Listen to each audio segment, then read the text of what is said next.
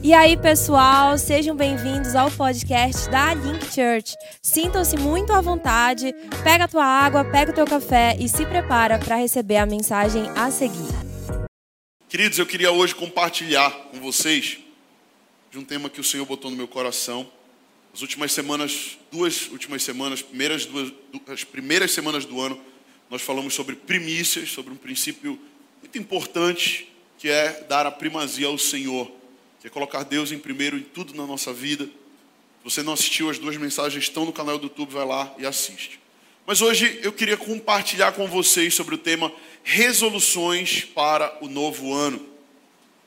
Se você está anotando, anote. Se você não está anotando, crie esse hábito de anotar.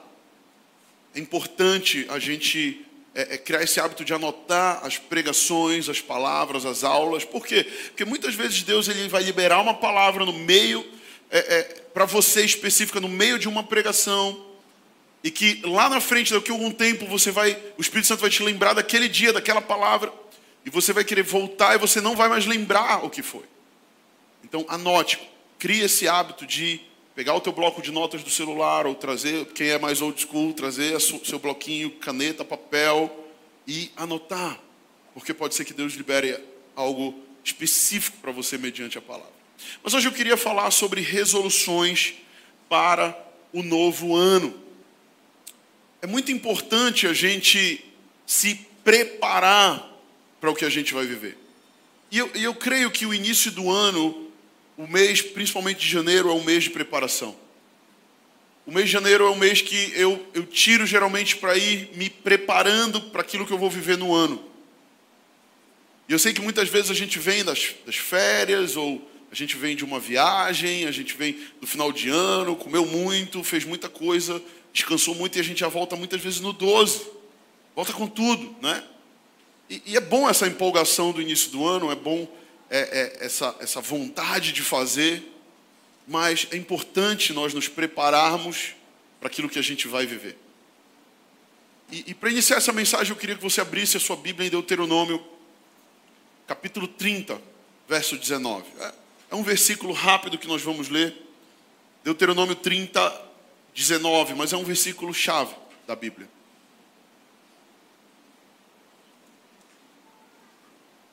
Deuteronômio 30, 19. Deus, quando coloca a sua lei, Deus, quando coloca a sua palavra, Ele coloca isso aqui para o seu povo, Ele coloca isso aqui para nós. E a Bíblia diz em Deuteronômio 30, 19 assim: Os céus e a terra tomo hoje por testemunhas contra ti, que propus a vida, diga comigo, propus a vida e a morte, a bênção e a maldição. Escolhe, pois. Vamos lá, quem está vivo, diga comigo: escolhe, pois, a vida, para que vivas, tu e a tua descendência. Amém. Os meus filhos, quando estão falando tolice, eu geralmente digo para eles: olha, obediência gera bênção, desobediência gera maldição. É muito importante nós entendermos que a obediência à palavra de Deus, a obediência ao Senhor, vai gerar bênçãos para nós. Mas, da mesma forma, quando nós quebramos princípios, quando nós quebramos é, valores que Deus propôs para nós, que Deus colocou para nós em Sua Santa Palavra, também existem consequências, também existem é, é, problemas que vão ser acarretados por essa desobediência. Uma das maiores tragédias na vida de alguém, de um ser humano, é a incapacidade de decidir. É a incapacidade de tomar decisões sobre sua própria vida. E talvez alguns pensem, nossa, mas tem pessoas assim. Muitas vezes nós temos dificuldades de tomar decisões. E uma pessoa que tem dificuldade de tomar decisões vai ter muitos problemas no seu dia a dia. Vai ter muitos problemas, porque a vida é feita de decisões. Todos os dias nós nos deparamos com situações que nós precisamos avaliar, que nós precisamos perceber se o caminho que aquela decisão vai levar é bom ou se o caminho que aquela outra decisão vai levar é ruim. E a gente faz isso de uma forma muito natural. Todo dia você decide se você vai escovar o dente ou não vai. Todo dia você decide se você vai comer ovo no café da manhã ou se você vai comer pão. Todos os dias você decide se você vai sair na hora para o teu trabalho, se você vai se atrasar. Sim, você decide. É uma decisão que você toma. O resto, muitas vezes, são desculpas que nós criamos. As decisões, elas são chave. Só que muitas vezes, tem muitas pessoas que têm dificuldade de tomar decisões. E quando eu falo de tomar decisões, eu não estou só falando das decisões triviais da vida, eu estou falando de decisões importantes da vida. Muitas vezes o que nos priva de tomarmos decisões é a insegurança. Diga comigo, insegurança. Pessoas inseguras vão sempre ficar, caramba, vou para a direita, vou para a esquerda, faço isso, faço aquilo, né? É, aprovo isso ou não aprovo? O que que tu acha? Está sempre tomando muita opinião de todo mundo. É bom tomar opinião, né? É bom tomar opinião, mas muitas vezes a gente não toma uma decisão ou a gente não faz algo é, é, de forma rápida, de forma eficaz, e a gente procrastina, a gente deixa para amanhã e a gente deixa para amanhã, porque muitas vezes nós somos inseguros para tomar a decisão que precisa ser tomada. Muitas vezes isso acontece por causa da insegurança. Às vezes isso acontece pelo medo de errar. Às vezes a gente tem medo de errar. Poxa, se eu fizer isso aqui e der errado, caramba. Cara, eu quero te falar, se você viver com medo de errar, você não vai fazer nada. Porque na verdade a gente precisa dar passos e arriscar para ver se vai dar certo ou se não vai. Porque existem coisas na vida que fogem do nosso controle. Tudo aquilo que está no nosso controle, nós precisamos ser assertivos em fazer. Mas o que foge do nosso controle, foge. E não depende de nós. Mas muitas vezes nós não, não decidimos, porque nós estamos com medo, ah, mas e se? Ah, mas e se eu fizer isso e acontecer aquilo? Mas e se eu fizer aquilo outro e acontecer aquilo outro? E se, e se? Diga para a pessoa que está do seu lado: deixe o e se de fora esse ano. E tome as decisões que você precisa tomar. Porque muitas vezes a gente fica no e se e a gente vai procrastinando, procrastinando, procrastinando, e quando a gente vê, o ano passou e a gente ficou no e se. Está entendendo o que eu estou falando? Quem está comigo? Ou às vezes a gente tem dificuldade de tomar decisões pela necessidade de se sentir aceito. E a gente não toma decisões com medo do que os outros vão pensar. Ah, porque eu acho que minha mãe não vai gostar disso. Ah, porque eu acho que o meu pai não vai gostar disso. Ah, porque eu acho que o fulano não vai aprovar. O Beltrano não vai aprovar. O ciclano não vai. Eu quero te falar, a vida é tua ou a vida é do fulano? A vida é tua ou a vida é do Beltrano? Eu não estou dizendo aqui para você não para você estar, tá, ah, não estou nem aí para que ninguém pensa. Não, isso é rebeldia, não é isso. Eu não estou falando isso. Poxa, cantei toda, fiz todo o H que ele ia ficar lá na sala de crianças e tal.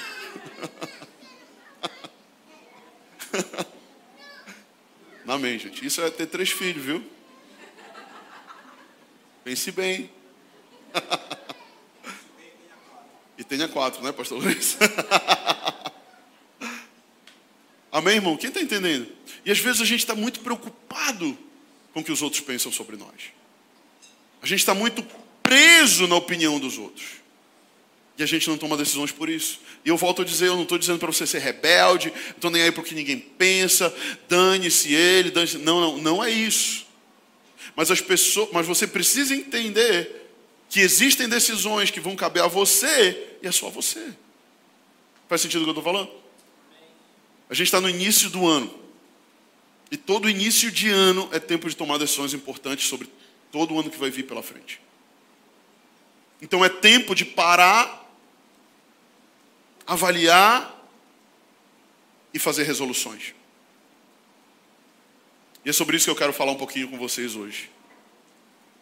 Sobre como a nossa vida pode ser atingida pela falta de decisão ou como a nossa vida pode ser atingida por decisões erradas que a gente toma muitas vezes. Porque Decidir é importante, mas deixar de decidir é um problema. E decidir errado também é um problema. Amém? Em primeiro lugar, eu queria te falar: não confunda querer com decisão. Diga para a pessoa que está do seu lado: não confunda querer com decisão. O que é querer? Querer é um desejo.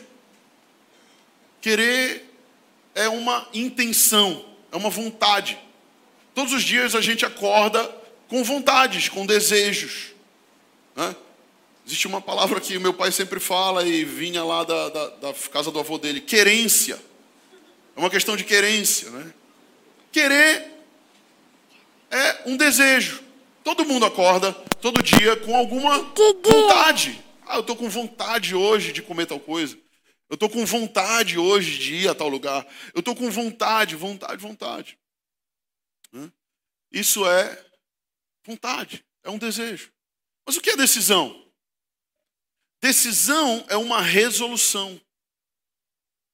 Decisão é uma determinação de alcançar algo, de obter alguma coisa. Então eu quero te falar, para começar hoje, que querer e decisão são coisas diferentes. Porque ter vontades, todo mundo tem vontade.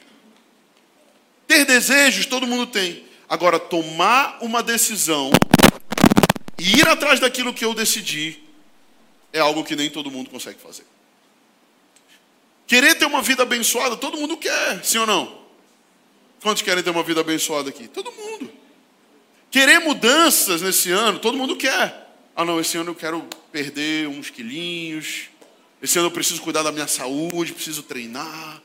Né? Ah, não, esse ano eu preciso ler a Bíblia toda. Poxa, eu nunca li a Bíblia toda. Eu tenho que pegar esse plano aqui. Eu tenho que ler e participar desse negócio. Ah, eu vou fazer um jejum. Né? Vontades a gente vai ter.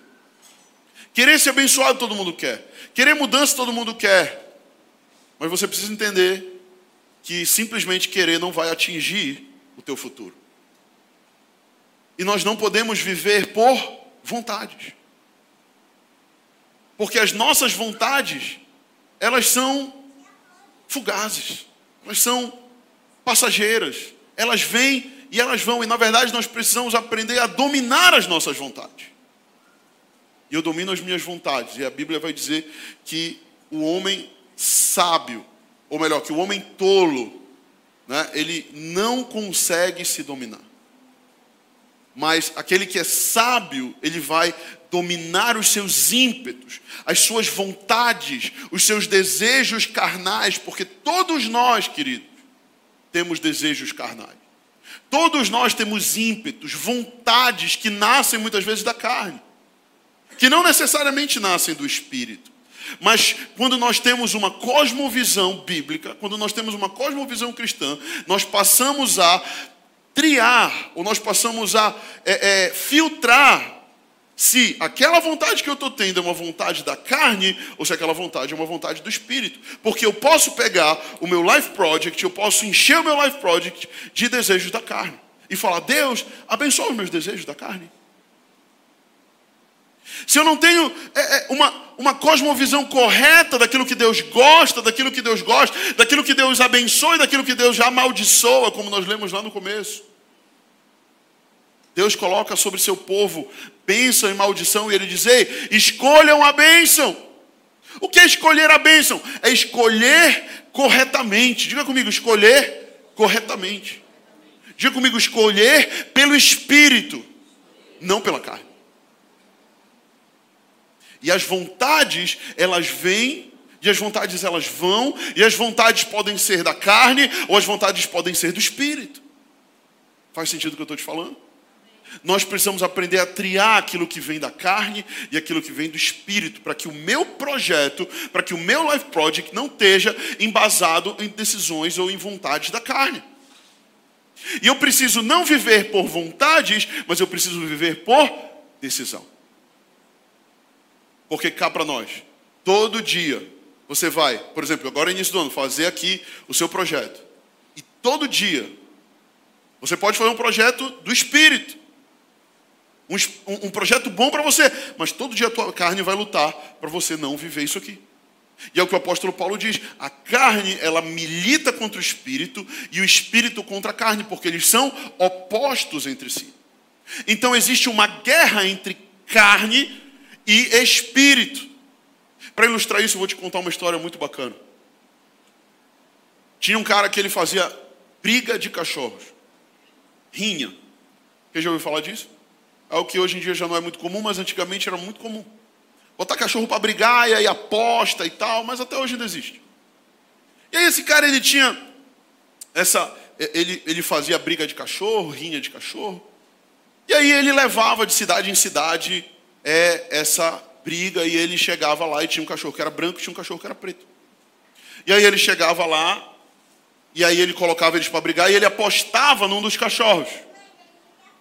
E o que era interessante aqui, ele chegava e apostava no cachorro branco por exemplo, 50 reais no cachorro branco. Aí botava os cachorros para brigar. E morde a orelha, e puxa rabo, e aquele negócio todo horrível e tal. E aí, no final das contas, quem ganhava? Cachorro branco ganhou. Aí ele botava os cachorros para descansar, tratava dos cachorros.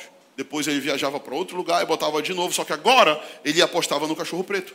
E ele botava lá 100 reais no cachorro preto. E aí botava para brigar de novo. E mesma coisa, briga para cá e puxa rabo daqui, orelha de lá, lá, lá, lá. Quem ganha? O cachorro? Agora preto ganha. E todo lugar que ele ia, o cachorro que ele apostava ganhava. Aí um cara percebeu isso, um cara que já estava algum tempo nesse negócio também, participando, chegou com ele e falou: como é que acontece que toda vez o cachorro que tu aposta ganha? Me ensina como é isso, porque eu quero também ganhar um dinheiro.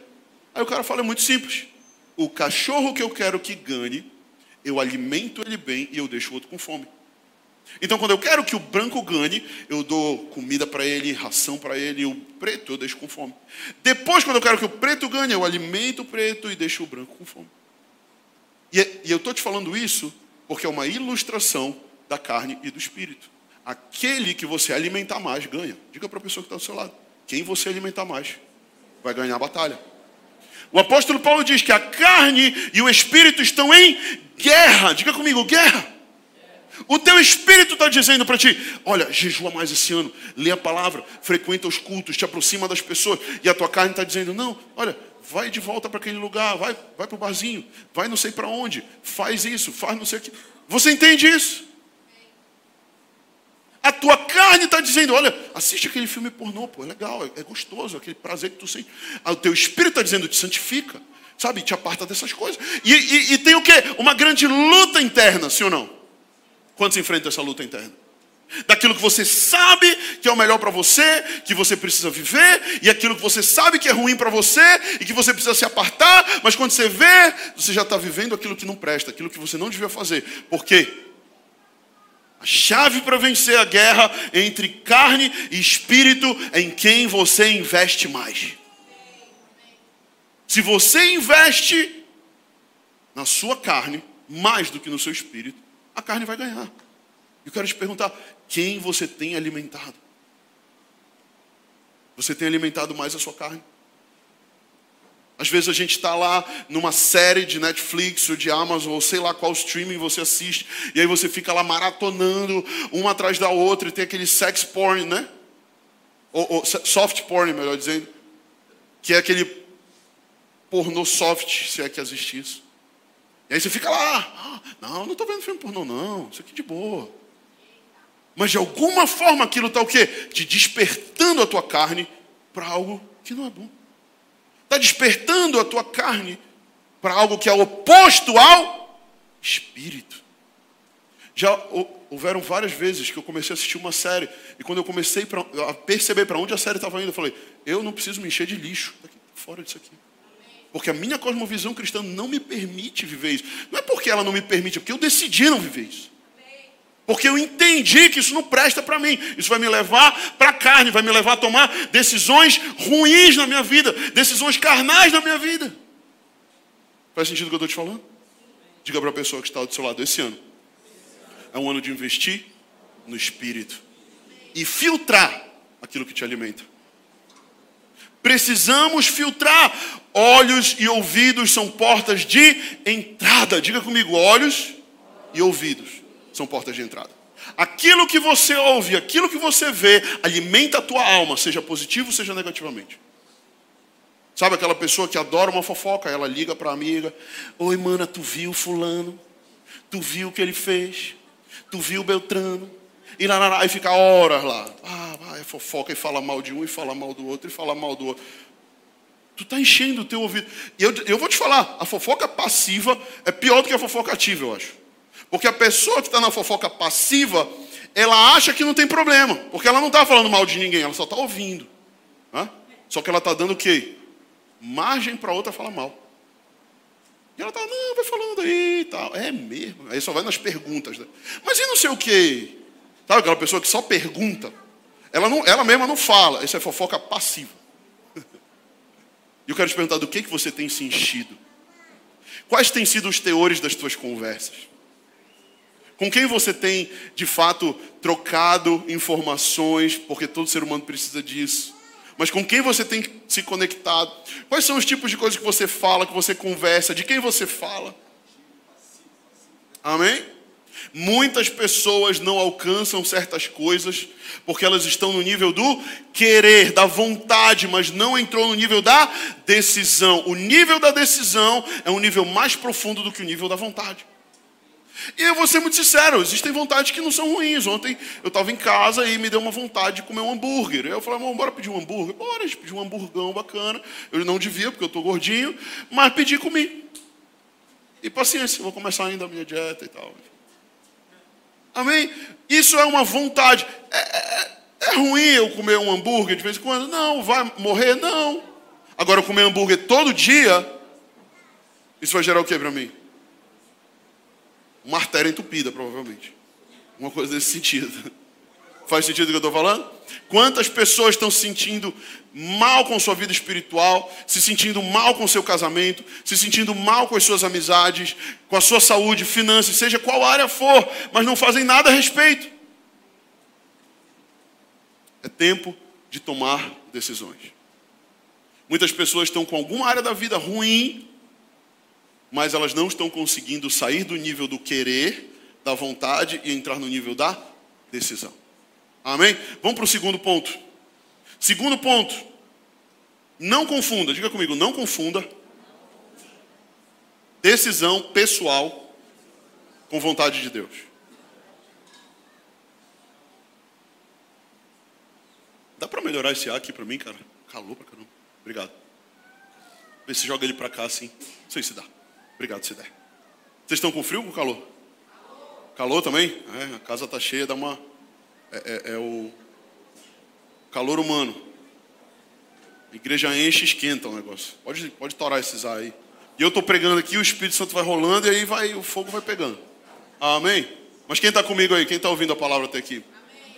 Salmos 143, versículo 10 diz: Ensina-me a fazer a tua vontade Pois tu és o meu Deus, guia-me o teu bom espírito por terreno plano. Tem duas palavras-chave aqui. Ensina-me a fazer o que é a tua vontade. E a outra palavra-chave é guia-me, diga guia-me. Deus possui um plano eterno para nós. Deus ele tem um plano, Deus ele tem um desejo, Deus ele tem uma boa vontade para mim e para você nós precisamos conhecer o coração de Deus, para que nós possamos alinhar as nossas resoluções, as nossas decisões à vontade de Deus. Não é simplesmente eu pegar o meu life project e sair colocando um monte de coisa aleatoriamente aqui porque eu tenho vontade. Mas é eu ouvir o coração de Deus, é eu fazer um, uma simples oração. Deus, presta para mim, Deus, o que é que o Senhor tem para mim em 2023. Muitas vezes os nossos planos estão frustrados porque nós estamos caminhando numa plataforma nossa. Às vezes o cara chega e fala: Ah, eu quero ser jogador de futebol. Eu vou botar aqui, vou jogador de futebol profissional. Mas eu quero te perguntar: Deus quer que tu seja jogador de futebol profissional? Você já perguntou para Deus: Deus, no teu plano eterno aí, tem uma bola na minha vida? Uma bola de futebol na minha vida? Ou tem, sei lá, outra coisa, para o seu advogado, ou sei lá, para o seu um pastor, sei lá. Vai que Deus tem um chamado para a tua vida, te vira. Amém? Faz sentido? A minha, a minha pergunta para você é: você já perguntou para Deus? Diga para a pessoa que está do seu lado: você já perguntou para Deus qual é a vontade de Deus sobre você? Porque muitas vezes a gente confunde decisão pessoal com vontade de Deus. E às vezes a gente está frustrado porque não deu certo. E a gente está botando a culpa em quem? Em Deus. E a gente está dizendo: Deus não me abençoou. Deus não fez. A pergunta é: Ele te falou que ele ia fazer? A pergunta é: ele te falou que esse era um desígnio dele para você? Ou você que está tentando, tentando, tentando? Você está falando, não, Deus tem que me abençoar, Deus tem que fazer, Deus, Deus não tem nada, irmão. Deus é Deus, diga para a pessoa que está ao seu lado: Deus é Deus, você é servo. Ou não? Sim ou não? Efésios 5,17 diz: Por esta razão não vos torneis insensatos, mas procurai compreender qual a vontade do Senhor. Olha que chave. Não sejam que insensatos, não sejam tolos. Procurem entender qual é a vontade do Senhor para a vida de vocês. Alguns estão orando há um tempão né? e nada acontece. Alguns talvez estão, não, Deus, é, sabe, eu quero que isso aconteça, eu quero que isso dê certo, eu quero que isso aqui prospere, isso aqui, aquilo outro. Então. Mas essa é a vontade de Deus para mim? Essa é a vontade de Deus para você? Você já perguntou para Ele? Está de acordo com a palavra? Sabe? Está de acordo com é, é, a cosmovisão bíblica? Caso positivo, não, é a vontade de Deus. Eu orei, Deus falou comigo, então persevera. Diga para a pessoa que está do seu lado: se Deus falou com você, persevera em oração. Persevera botando aqui no teu projeto. Eu pedi há três anos atrás, não aconteceu. Estava 2020, estava 2021, estava 2022, estava 2023. Continua colocando. Tiveram alvos de oração que eu botei aqui por anos. Passaram cinco anos e aí aconteceu. Cinco anos depois. Era algo genuíno? Era algo bíblico? Sim. Era algo de Deus? Sim. Era uma promessa, por exemplo. Eu orava para que alguém casasse da minha família. Quê? Porque passei anos orando por isso. Ah, pastor Lourenço. Orava pela verenda, para ela casar e encontrar um homem de Deus. Botava lá todo ano. É genuíno minha irmã casar? Sim ou não? É genuíno. É vontade de Deus? Claro que é. Não, não é bom que o homem esteja só, diz a palavra. Ah, não, eu vou ser solteiro, pode da minha vida. Está errado. A Bíblia diz que não é bom que o homem esteja só. Dar-te-ei uma varoa idônea, uma mulher idônea para o homem e um homem idôneo para uma mulher. Amém? Então, se você está orando, se você está solteiro, você está orando por alguém, continue orando. Ah, pastor, ainda não aconteceu. Amém. Mas vai acontecer. Porque essa é a vontade de Deus para você. Deus não quer que ninguém fique sozinho. Amém? Agora eu preciso entender quais são as áreas que eu preciso corrigir na minha vida para que isso possa se cumprir. Quais são as decisões que eu preciso tomar para que isso possa se cumprir. Amém. Faz sentido? Ah, não, eu estou orando e a resposta é negativa. Não, Deus não falou comigo, não é bíblico, não está dentro de uma cosmovisão bíblica, então pega, infelizmente, vai lá e risca do teu projeto e vai orar a Deus. E fala, Deus, está aqui meu projeto é teu esse ano. Está em branco, não vou fazer nada. Eu não vou escrever nada aqui. Até o Senhor me dar uma palavra. Amém? Amém? Até o Senhor me dar uma. Teve uma vez que eu fiz uma oração a Deus, eu falei, eu falei para Deus, assim, indignado, Deus, eu estou cansado de me frustrar. Eu estou cansado de fazer plano e dar errado. Faço plano e dá errado. Faço plano e dá errado. Tudo dá errado na minha vida. Eu fazia projeto de vida e não dava certo. Eu botava diante de Deus e não acontecia. Mas eu nunca deixei de confiar em Deus. Eu entendi que não era algo que estava errado em Deus, era algo que estava errado em mim. Porque tem gente que bota a culpa em Deus. Ah, não está acontecendo, Deus não me ama, Deus não me quer, Deus não gosta de mim, é o síndrome do patinho feio. Diga para a pessoa que está do seu lado, você não é patinho feio, não. Deus te ama. Você é cuticute. Você é patinho lindo. Deus te projetou. Amém? Até porque beleza é relativo. Para Deus todo mundo é lindo. Amém? Um dia desse, Noah estava com essa lá em casa. Ah, pai, fulano é feio. Foi para de falar isso. Talvez você ache feio, mas para alguém é bonito. Não é? Cada um tem o seu gosto. E para toda tampa tem uma panela. E para toda panela tem uma tampa. Amém? Se você está solteiro, quero te falar, tem uma tampa por aí, talvez esteja aqui na igreja. Só falta encaixar. Hã? Amém? Cadê os solteiros aqui dessa igreja? Aí, os irmãos estão aí. Pronto. Glória a Deus. Esse culto da manhã é mais familiar, é mais casado. Tal. Eu vou lançar essa no culto da noite. Se é solteiro, culto da noite talvez seja para você. Brincadeira. Muitas vezes, gente, a gente está dando murro em ponta de faca porque a nossa vida não está alinhada ao propósito de Deus. Enquanto eu não alinhar minha vida ao propósito de Deus, eu vou dar morro em ponta de faca, porque às vezes a pessoa está tendo um aparente sucesso, mas é aparente. A pior coisa na vida de uma pessoa é uma, um sucesso aparente, porque todo mundo acha que ela está bem, mas ela lá no fundo sabe que ela não está. Ela está mostrando para os outros, mas lá no fundo ela sabe que aquilo é uma fachada. E esse é o pior lugar para estar. Terrível. João, o discípulo amado de Jesus, foi o único que a Bíblia relata que reclinou a sua cabeça no peito de Jesus. Sabe quando você vai ver quais são as resoluções, quais são as vontades de Deus para a tua vida? Quando você reclinar a sua cabeça no peito de Jesus e você ouvir as batidas do coração dele. Isso fala de intimidade. O lugar de intimidade é o lugar que eu ouço a voz de Deus, é o lugar que eu escuto as resoluções que Ele tem para a minha vida, e é o lugar que eu dou passos de fé. Amém, igreja? Pessoas alinhadas ao coração de Deus podem estar até enfrentando guerras, podem até estar enfrentando lutas, pode aparentemente para as pessoas não estar tendo sucesso, mas no fundo elas sabem que elas estão onde elas precisam estar, e elas estão fazendo o que elas precisam fazer. Amém? Talvez você esteja assim. Talvez você esteja num tempo que as coisas não estão fluindo, não está dando muito certo para você, mas você sabe que você está como uma incubadora, que está algo acontecendo ali, está algo sendo gerado ali. Ainda não veio para fora, mas você sabe, Deus está fazendo algo em mim. Em algum momento, essa incubadora ou essa panela de pressão vai explodir e vai vir para fora. Diga para a pessoa que está do seu lado: larga a mão ansiedade e espera, porque em algum momento vai vir para fora. Amém? Terceiro lugar, se você está anotando, anote isso. Não confunda fechamento de ciclos com derrotas. Dependendo do meu tempo, eu encerro aqui, no terceiro.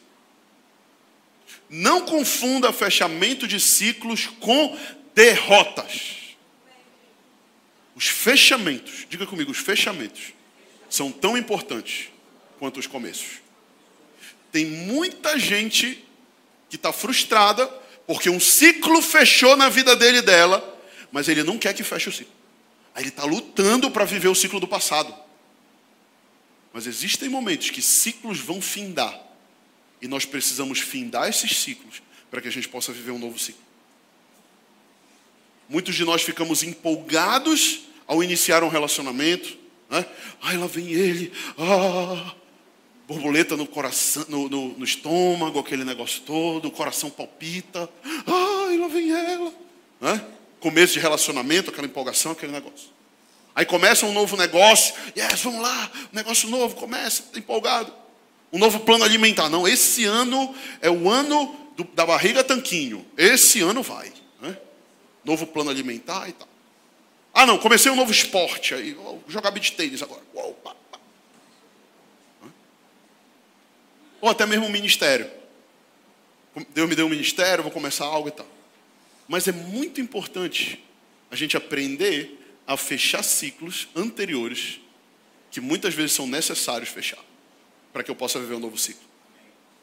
Já viu aqueles relacionamentos que terminam, mas o casal simplesmente se separa, vai um para um lado, vai um para o outro, e eles nunca têm uma conversa franca, eles não olham no olho do outro e digam acabou. E dizem acabou. Eu te abençoo para você viver o seu futuro. E eu não vou mais reter o teu futuro. E vice-versa. Esses fechamentos são necessários.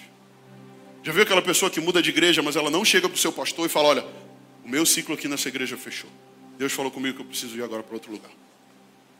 Simplesmente some da igreja, não dá uma satisfação, não fala nada para ninguém, não, não fala com o líder, não fala com o pastor, simplesmente vai embora. Ficou um ciclo aberto lá. Precisa voltar, precisa fechar o ciclo. Amém? Já viu aquelas pessoas nas relações de trabalho que termina o ciclo ali na relação de trabalho e, e, e, e simplesmente brigam porque é, é, sabe, não tiveram maturidade para sentar e falar, ó, encerrou nosso ciclo, vai cada um para um lado. Está aqui tua parte, está aqui minha parte. Se é sócio. Se é empregado, empregador, está aqui o que eu te devo legalmente, está aqui, ó, acabou nosso processo aqui. Segue um para cada lado. A gente precisa aprender a fechar ciclos. Já viu também no ministério que isso acontece? Ministérios que geram pessoas que recebem algo de Deus, mas geram aquilo sozinhos. Né? Não compartilham com sua liderança, não compartilham com o pastor e começam a gerar aquilo sozinho. E dado momento chega, olha, eu estou indo porque Deus me deu uma palavra para ir para tal lugar e todo mundo fica, mas como assim? Ninguém está sabendo disso. Você gerou isso sozinho, é? Diga para a pessoa que está do seu lado, não queira gerar nada sozinho. Deus te plantou em comunidade para você gerar em comunidade. Eu não estou falando que a gente quer reter você, porque eu quero enviar gente daqui, porque Deus ele me falou quanto mais eu enviar gente para cá, mais vai mandar gente para cá. Lá no começo. Então eu não tenho problema nenhum de enviar ninguém. Pelo contrário, eu quero enviar, mas eu quero gerar algo junto com você. Eu quero gerar um ministério junto com você. Porque é assim que se faz em comunidade. Amém? E eu vou encerrar te falando que houve um tempo na vida de Abraão e Ló que eles precisaram se separar. Chegou um tempo na vida de Abraão e Ló que cada um precisou seguir o seu caminho. Mas eles chegaram a essa conclusão juntos. Abre tua Bíblia aí para mim em Gênesis 13. Gênesis capítulo 13, verso 6.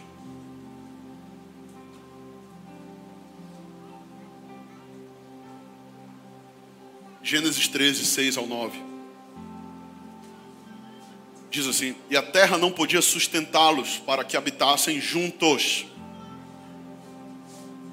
porque eram muitos os seus bens, de sorte que não podiam habitar na terra na companhia um do outro.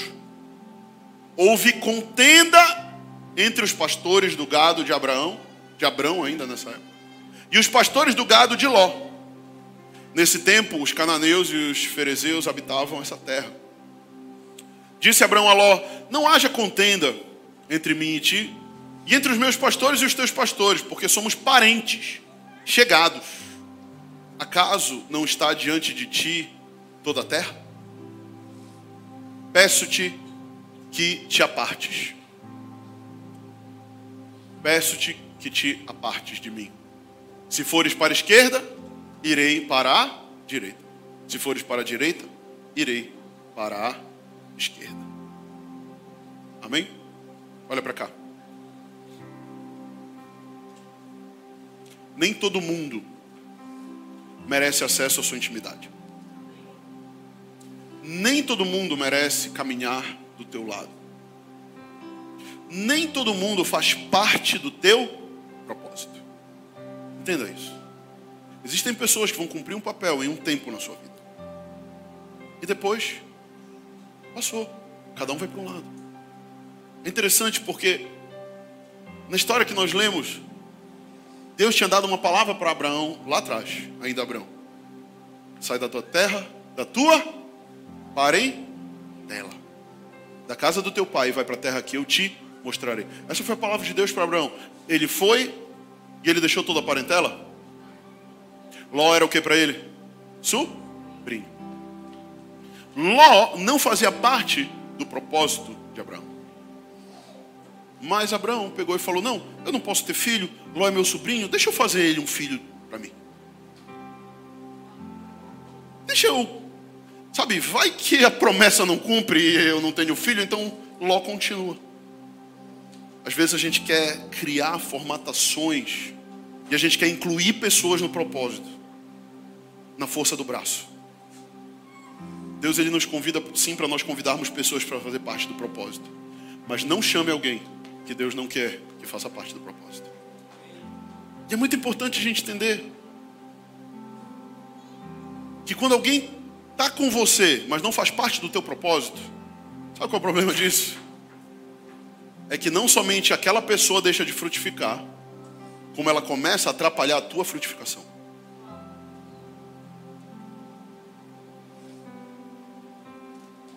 que na história que nós lemos, Abraão e Ló, o que, que aconteceu? Os pastores, ou seja, os funcionários deles, começaram a brigar entre si. E começou a haver uma grande contenda. E depois eles começaram a brigar. Né?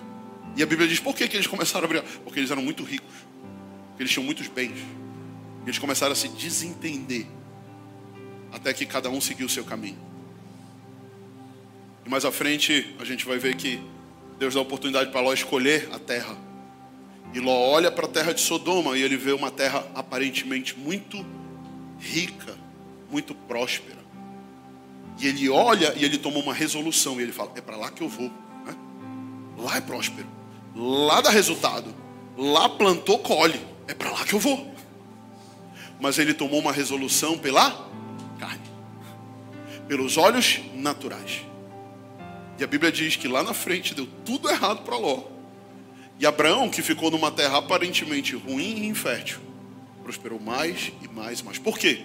Porque ele estava dentro do propósito de Deus. Amém, igreja? Que esse ano você possa estar dentro do propósito de Deus. Que esse ano você possa decidir. Eu concluo dizendo isso que esse ano você possa decidir se comprometer com o destino profético de Deus para a sua vida. Talvez você vai olhar e você vai dizer: "Mas isso é árido. Mas essa terra não tem como dar fruto aí". E Deus fala: "Mas é aí que eu quero que você esteja. É aí que eu quero que você plante, porque eu não trabalho na tua visão, eu trabalho na minha visão. E eu vejo muito mais à frente do que você, diz o Senhor. Se eu estou dizendo para você plantar aí, planta aí. Se eu estou dizendo para você edificar a sua vida aí, edifica a tua vida aí. Se eu estou dizendo para você fazer o que eu estou te falando, vai e faz, porque eu vou abençoar você, porque eu é que sei os pensamentos que tenho a vosso respeito. E os pensamentos são bons, são de prosperidade, são de graça para te dar um fim proveitoso. Eu posso ouvir um amém da igreja? Fique de pé e dê uma salva de palmas para Jesus bem forte. Aleluia. Feche seus olhos. Bote a mão no seu coração. Eu quero encerrar fazendo uma oração com você.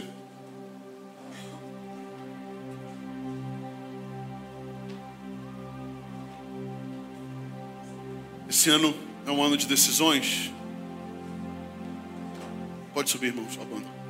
Esse é um ano de decisões e janeiro, como eu disse, é um, ano, é um mês de fazer resoluções para o ano. Eu queria que você fizesse uma oração muito genuína ao Senhor. Uma oração realmente do coração. Porque eu creio que hoje o teu futuro pode ser criado.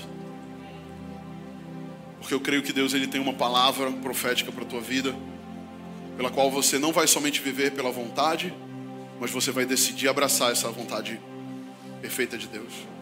Se você decidir ter o melhor casamento do mundo, você vai ter você decidir ser o melhor pai para os seus filhos, você vai ser. Se você decidir prosperar esse ano, você vai prosperar. Se você decidir liderar, você vai liderar. Se você decidir algo, vai acontecer na tua vida. Mas hoje é o momento de alinhar as tuas vontades à vontade de Deus e tomar decisões em cima disso. Feche seus olhos e ore comigo. Senhor, muito obrigado por essa manhã. Muito obrigado por essa palavra. Jesus, nós queremos te pedir, revela-nos a tua vontade.